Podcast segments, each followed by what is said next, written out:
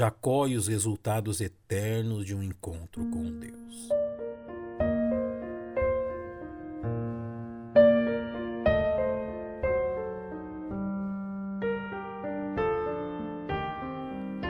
Não faltaram para o patriarca Jacó exemplos e fatos que lhe estimulassem uma vida de temor e fidelidade para com Deus. Desde o impactante fato ocorrido com seu avô e seu pai no Monte Moriá, onde Abraão estava pronto a oferecer o filho da promessa, ao zelo do Senhor em sustentar e guardar Isaque, a fidelidade de Deus às suas promessas, mesmo em meio à vida desregrada de Jacó. Porém, nada disto mostrou-se eficaz em modificar o coração deste patriarca. Foi necessária profunda experiência no Val de Jaboque, a fim de que Jacó fosse verdadeiramente transformado. Primeiramente, reconheçamos que o encontro no Val de Jaboque resultou em uma mudança permanente na vida de Jacó, de forma que ele nunca mais voltou às antigas práticas que lhe marcavam. Uma clara demonstração deste fato é que em Jaboque até mesmo o nome de Jacó foi mudado.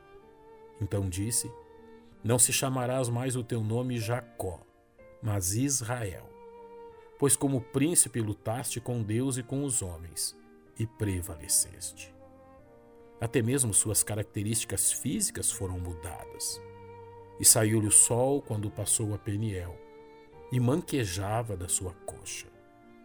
Outro resultado do encontro no Val de Jaboque foi que o costume alimentar de sua família mudou atingindo até mesmo a nação formada a partir deles.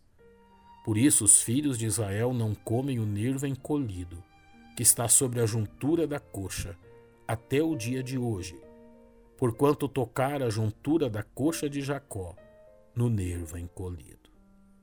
Que grande paralelo temos na profunda e permanente transformação ocorrida com Jacó, a partir de seu encontro com Deus no Val de Jaboque e a transformação que se dá com todo aquele que prova de um verdadeiro encontro com o Senhor Jesus Cristo, como Paulo revela em sua segunda carta aos Coríntios. Assim, que se alguém está em Cristo, nova criatura é. As coisas velhas passaram, eis que tudo se fez novo. Paulo sabia bem do que estava falando, uma vez que foi também um encontro inesperado impactante e de resultados profundos, a razão da profunda mudança em sua vida, como ele mesmo narra no livro de Atos. Ora, aconteceu que indo eu já de caminho, e chegando perto de Damasco, quase ao meio-dia, de repente me rodeou uma grande luz no céu, e caí por terra, e ouvi uma voz que me dizia: Saulo, Saulo, por que me persegues? E eu respondi: quem é, Senhor? E disse-me: Eu sou Jesus Nazareno, a quem tu persegues. Paulo é um exemplo vivo que não há neste mundo um ser humano sequer que não possa ser transformado pelo poder de Deus, como ele bem nos revela escrevendo a Timóteo.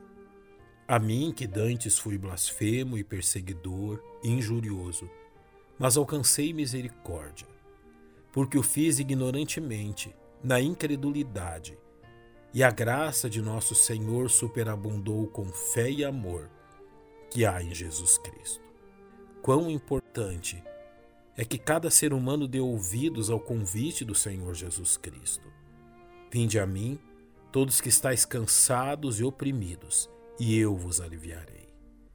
Você pode dizer que já teve um verdadeiro encontro com Deus?